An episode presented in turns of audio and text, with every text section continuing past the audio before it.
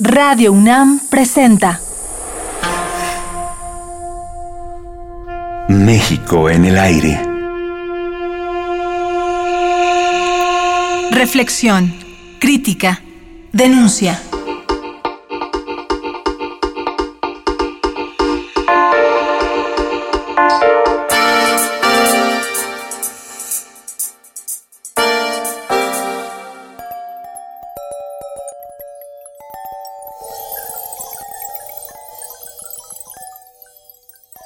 El libro País de Mentiras, de la escritora Sara Sepchovich, investigadora de la Universidad Nacional Autónoma de México, nos invita a reflexionar y debatir sobre el México actual. El México de los discursos y las promesas y los informes oficiales. El México de las cifras que no corresponden con la realidad. El México de los convenios y acuerdos internacionales que finalmente no se cumplen el México de las leyes en contra de la corrupción y la impunidad. Lo cierto también es que la indignación de miles de mexicanos crece día con día, porque por lo general no se cumple con lo prometido y no se respetan las leyes.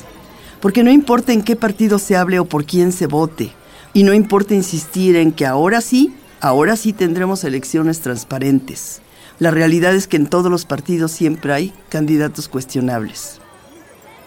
País de Mentiras es una enorme, minuciosa investigación de muchos años sobre las mil formas de mentir del mexicano. La mentira como código, desde cómo se diluyen las responsabilidades y se echa la culpa a otro, a cualquier otro.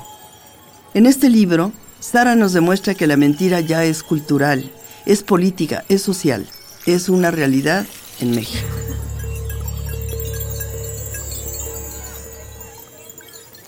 ¿Desde dónde podemos pensar o repensar la realidad de México? La realidad de México la tenemos que repensar desde nuestra posibilidad como ciudadanos de vivir de una manera que podríamos llamar digna. Nos cuesta muy caro mantener un gobierno, nos cuesta muy caro unas elecciones para tratar de echar a andar esa democracia, nos cuesta muy caro todas las instituciones que hemos armado para defender lo que creemos, desde una Comisión de Derechos Humanos hasta una Procuraduría del Consumidor, ¿me entiendes? Pasando por todas las que tú quieras. Y entonces tenemos la obligación de hacer que ellos cumplan su misión y su misión consiste en hacer que la vida de los ciudadanos sea más digna. No estamos hablando de problemas de identidad, de pasado, de nada, estamos hablando de hacer la vida digna. ¿Qué hace una madre de familia que vive en la frontera, que tuvo que abandonar a su familia base porque ahí había trabajo en ese otro lugar y que no tiene nadie que le ayude y que se tiene que ir a trabajar dos turnos y amarra a sus hijos a la pata de la mesa. Desde temprano la niña reza para que su día no sea tan largo y con la luz de madrugada hace limpieza de sus encargos. Cierra los ojos. O sea, eso no lo hemos resuelto. Y eso no es un tema de identidad. Ese es un tema de realidad concreta y de un gobierno que no está, un Estado, más bien dicho, que no está cumpliendo su misión. Y creo que desde ahí tenemos que entender a México. Nunca la ha cumplido del todo. Eso ha sido imposible. Nunca ha habido un Estado de Derecho que funcione del todo, como nos quieren hacer creer ahora que hoy se rompió. No es cierto. México siempre genera muchas leyes y muchas instituciones que no funcionan. Pero la diferencia hoy es que supuestamente hemos entrado en un estado de democracia en el que todos tenemos derechos y hay equidad, o es a lo que apuntamos, a que haya equidad.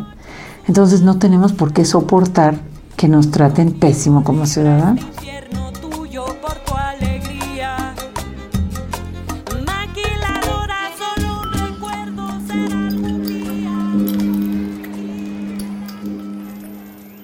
Con la reforma político-electoral ganan los ciudadanos.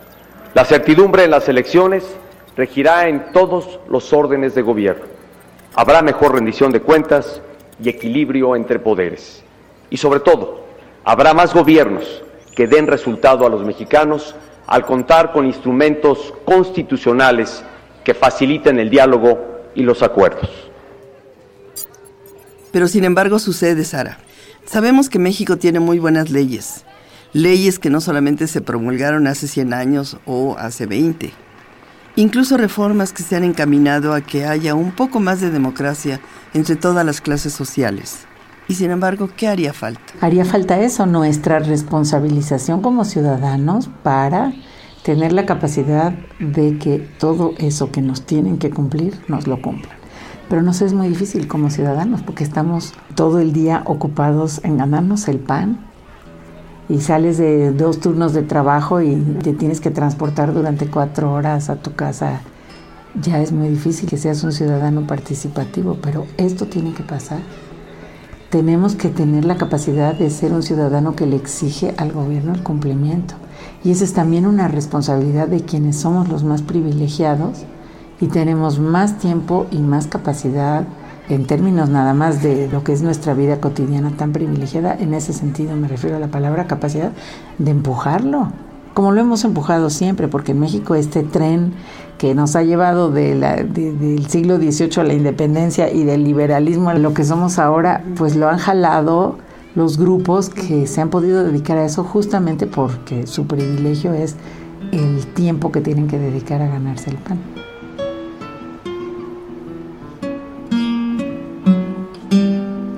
Pero también porque en aquel entonces había líderes, a lo mejor líderes naturales, a lo mejor que eran los que realmente empujaban. Teníamos muy buenos líderes, pero no es cierto que hoy no tengamos. A lo mejor ahorita hay un momento en particular en que podrías decir, mira, no doy eh, una, pero ¿quieres que te diga algo? Durante mis años de vida he visto cómo se cristalizan las mentiras de la historia y nos las creemos todos.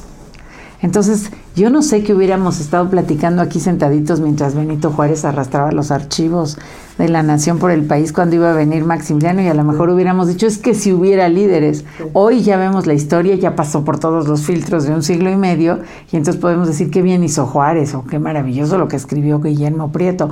Pero hoy más que nunca muchísima gente participa y habla y critica y ofrece alternativas y se mete a trabajar en zonas pobres. O sea, mucha gente está haciendo cosas. A lo mejor el concepto de líder no es el mismo que estamos imaginando, pero de que lo hay, lo hay.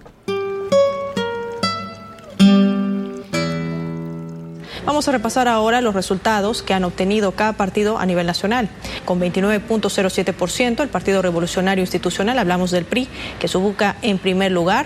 Seguidamente con un 20.90% el Partido Acción Nacional, el PAN, el 10.83% es el porcentaje que obtuvo el Partido de la Revolución Democrática, el PRD, mientras que candidatos independientes obtuvieron el 0.57%.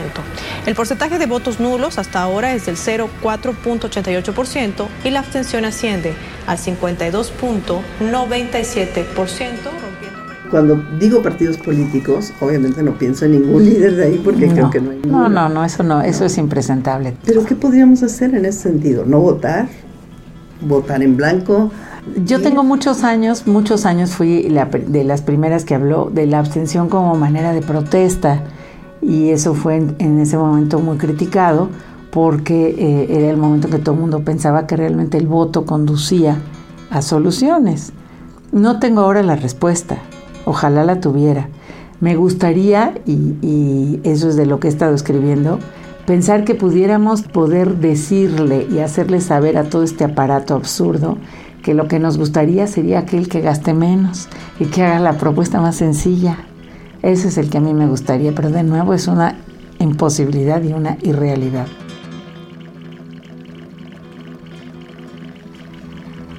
Cada año surgen nuevas instituciones y se promueven leyes que ahora sí nos van a permitir ser mejores ciudadanos. En las elecciones se vigilarán todas las casillas, nos dicen, para que los resultados sean confiables.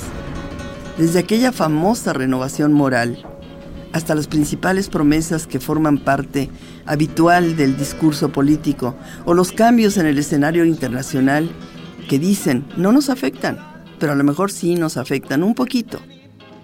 A los mensajes dramáticos de los que solo hablan del desastre y afirman que estamos al borde del abismo. ¿A quién creerle? La respuesta siempre dependerá de a quién se le hagan estas preguntas. En su libro País de Mentiras, publicado en 2008 por Aguilar, Sara nos invita principalmente a reflexionar y debatir sobre el México actual. En mi libro País de Mentiras te documento un siglo de promesas nunca cumplidas. Acabo de regresar de Monterrey, donde una de las promesas de quien ahora va a ser gobernador era no voy a renunciar a la alcaldía. Lo primero que hizo para ser candidata es renunciar a la alcaldía. Nunca nos han cumplido en México las promesas. ¿Qué hacer? Cortar fondos.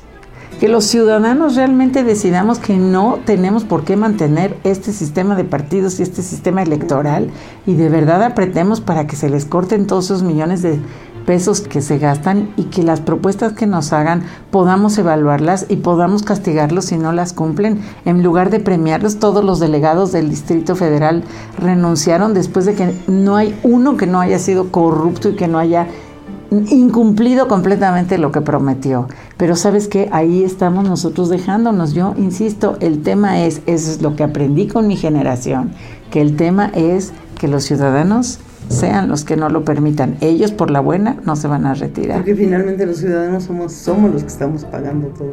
Ellos salen de nosotros, ellos no caen del cielo. Que los políticos sean mentirosos, que sean corruptos, pues vienen de esta misma sociedad de la que todos formamos parte, no están afuera de ella.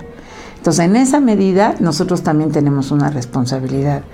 Cada uno de nosotros, qué tan corrupto es, qué tanto se dejaría comprar, qué tanto no le interesa participar, qué tanto habla maravillas de cómo hay que cuidar los recursos y nunca manda a componer la llave que escurre. Todos, todos tenemos esa cola que nos pisen, pero quizás sí podríamos intervenir mucho más en decir no vamos a permitir este gasto.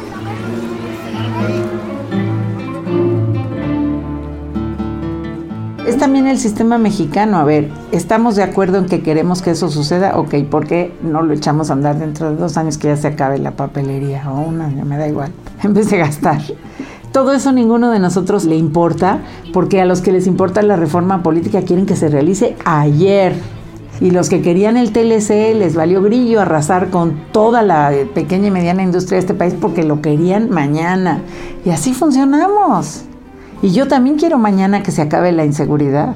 Cuando lo decide el presidente Calderón, dice que se acabe mañana y entonces manda a todo el ejército a la calle, ¿no? Y bueno, ¿y qué es lo que pasa si no provocar una mayor violencia y una mayor criminalidad? No sé si mayor, porque no sé si la violencia dependía nada más de eso, porque también hay otros elementos, las plazas, la globalización, los cambios de rutas, el consumo, eso también contó.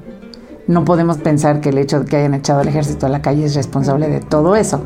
Hubo muchísimos otros elementos que muchos de ellos ni siquiera dependen nada más de nosotros, pero, pero de que no resolvió el problema y de que nosotros estamos sentados mirando y ahora qué vamos a hacer si el gobierno no lo supo hacer y empezando a buscar cómo, cómo demonios podemos resolver esto y no se nos ocurre ni cómo porque estamos acostumbrados a esperar que el gobierno haga todo.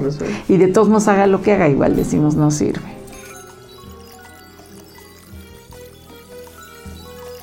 En la larga plática con Sara no podía faltar el tema de su libro más reciente, Atrévete una propuesta para intentar frenar la violencia en México que la misma escritora considera una propuesta hereje, porque trae a la discusión el papel tradicional que han tenido durante siglos las mujeres y al que se oponen intelectuales y muchas feministas. Hablaremos de esto mañana. Radio UNAM presentó México en el aire. Operación Miguel Ángel Ferrini. Equipo de producción Josefina King, Omar Telles, Alejandra Gómez y Jessica Trejo.